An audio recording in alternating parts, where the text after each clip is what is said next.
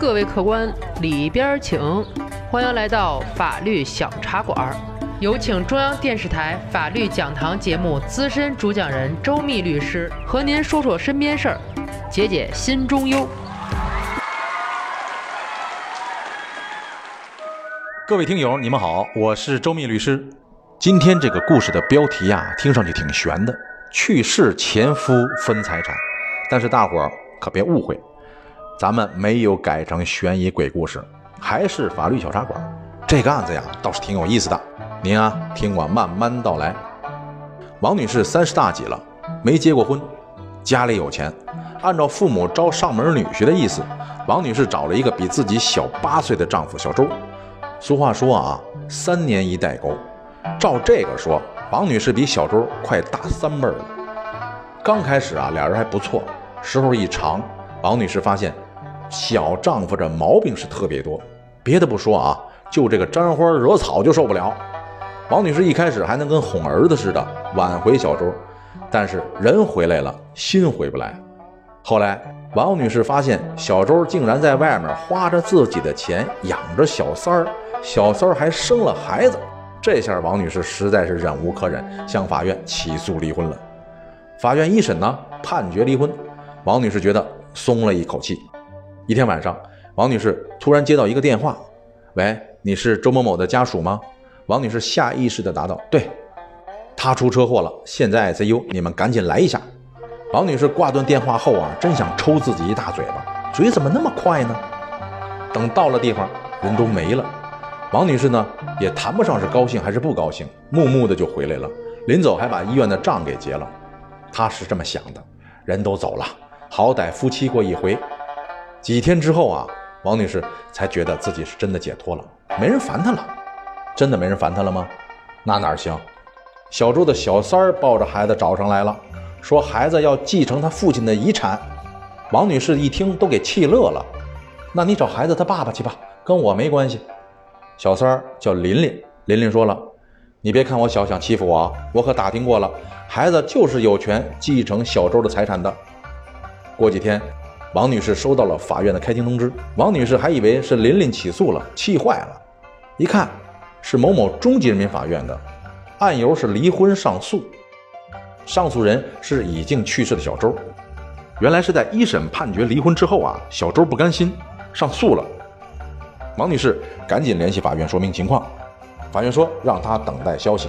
这件事呢就这么放下了。再过了几天，王女士又收到了法院的快递，还以为是小周上诉的那件事儿，打开一看。这回是琳琳代理他儿子起诉了自己，原告还有小周的爸爸。王女士鼻子都快气歪了，你们还有完吗？王女士打电话给法院，法院的同志一听王女士要说案子的，赶忙说：“你这些呀，到开庭的时候再说吧。”王女士有了上一次的经验，觉得开庭就开庭吧，反正人死了，何况已经判离了，所以开庭的时候，王女士自个儿就去了。他觉得他说得清楚。故事到这儿啊。不知道您听明白没有？挺乱的吧？更乱的还在后边呢。开庭的时候，法官的一番话给王女士彻底给弄晕了。法官说让王女士考虑诉讼风险。王女士虽然不懂法律，但王女士是社会人，好赖话听得出来。赶紧回家找律师咨询。咨询之后啊，王女士可难过了。当初为了讨好小周，王女士买房子的时候登记在了小周的名下。但王女士说了，尽管如此，这个也是我们两个的夫妻共同财产呢。现在我们被法院判决离婚了，而且房子也判归我了呀。王女士说的呀不假，但是她的这个事儿最有意思的就在这块儿。那么我说说你听听，在想当初，本案中王女士提起诉讼，一审判决离婚之后，小周啊在上诉期内提起了上诉。所以，一审判决呀未生效，离婚也好，还是房子判归王女士也好，都没有用呢。而在上诉期内，小周意外死亡，导致二审终止。因此，王女士她属于丧偶，她与小周的财产应当按照遗产分割方式进行分配。小周呢没有遗嘱，那么只能按照法定继承的原则来办理。同一顺位的继承人。那么就有了小周的私生子和尚在世的父亲。按照等分原则，哈，王女士应当与小周的孩子和父亲共同继承房子的一半份额。王女士搞清楚这个道理之后啊，与其他法定继承人达成了调解，把房价折抵的价款给了另外两位继承人。所以说啊，人的事情就是一个想法的问题，您想通了，也就没有什么过不去的了。王女士会安慰自己，还好就添置过这么个东西。琳琳呢，也才二十出头，一个人带着孩子，真够她受的。孩子也怪可怜的，还没见过他爸爸呢。哎，算了。这就是我欠他小周的吧？有道是啊，夫妻感情靠钱找，强扭婚姻路不平，剃头挑子一头热，最终啊还是一场空。